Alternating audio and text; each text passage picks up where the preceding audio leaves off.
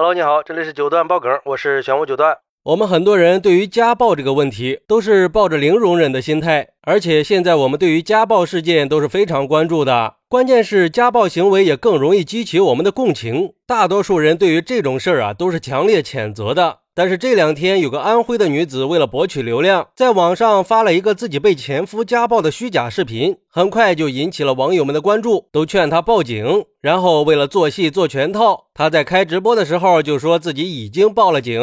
但是网络监管部门在巡查的时候发现了这个视频，并且深入展开了调查。之后，当地的网信办就发布了一个关于网民在短视频平台发布虚假信息的情况通报。说，在网上巡查中发现自媒体账号“阜阳敏姐”发布的一段视频。视频显示，她在家里被一个男子殴打。当天晚上，该女子在网络平台直播的时候，还谎称自己被前夫家暴，并且已经报警。经过调查，这个自媒体账号的注册人为了博取同情、吸引流量，跟前夫共同摆拍了家暴视频，并且在直播里谎称报警。事后，女子对自己摆拍发布虚假视频的行为供认不讳，现在已经自行把摆拍视频给删除了。有媒体平台和自媒体平台没有经过信源求证就直接转发转载，误导了公众。目前，公安机关正在依法取证处理。在这个通报发出来以后，这个阜阳敏姐也拍了视频道歉，希望我们千万不要模仿她。目前，女子已经因为散布谣言和扰乱公共秩序，被做出了行政拘留十天的处罚。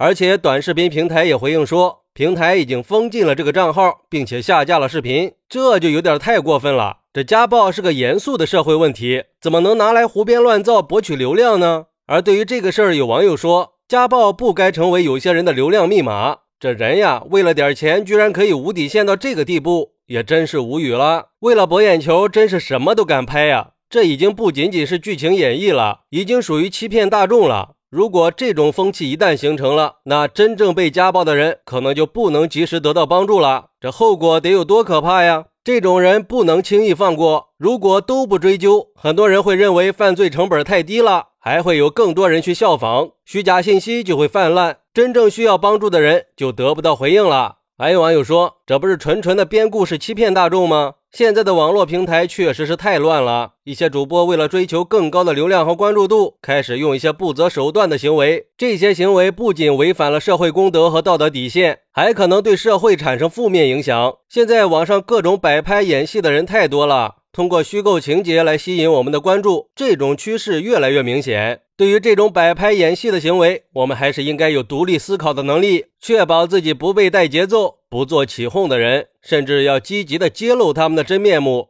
只有通过我们的共同努力，才能打击这种不负责任的行为，让这些恶俗的主播无路可走。也有网友说，现在的网络上，有很多信息的真实性都没法验证。如果没有足够的证据，我们还是不要轻易相信。也幸好谣言被及时的扑灭了，要不然被推波助澜以后引起舆论轰动，那得占用多少公共资源呀？得造成多坏的社会影响？不得不说，这个女子真是太无耻了，真是林子大了什么鸟都有，欺骗了多少善良的人？确实是呀，现在这网络上假消息太多了。这种虚假信息和浑水摸鱼的短视频可以说是随处可见，关键是这些信息还都是可以戳中社会痛点的，都能引发一波争论。等薅完了流量以后，又说是假的，反反复复的，让人很是讨厌呀。所以说，为了避免网络环境会持续的受到污染，各大平台也应该提升审核和防范机制。而且，家暴这种严肃的事情，也确实不应该成为引流的方式。就像那个网友说的，这样下去会让家暴的关注度不断的下降。等那些真正遭遇家暴的人在网上寻求帮助的时候，网友们可能也会以为是在做剧情，就会演变成一种看热闹的心态了。这对于真正的家暴受害者来说，那就是被切断了求生之路呀。对于社会来说，这是悲哀的。所以也奉劝那些不良主播们，网络不是法外之地，不要用这种歪门邪道来吸引眼球，还是把心思用在正道上，好好提高自己的创作水平。光明正大的靠能力得来的流量，它不香吗？就像人家网信办说的，面对网络谣言，我们应该像对待过街老鼠一样，人人喊打，还网络一个晴朗的天空。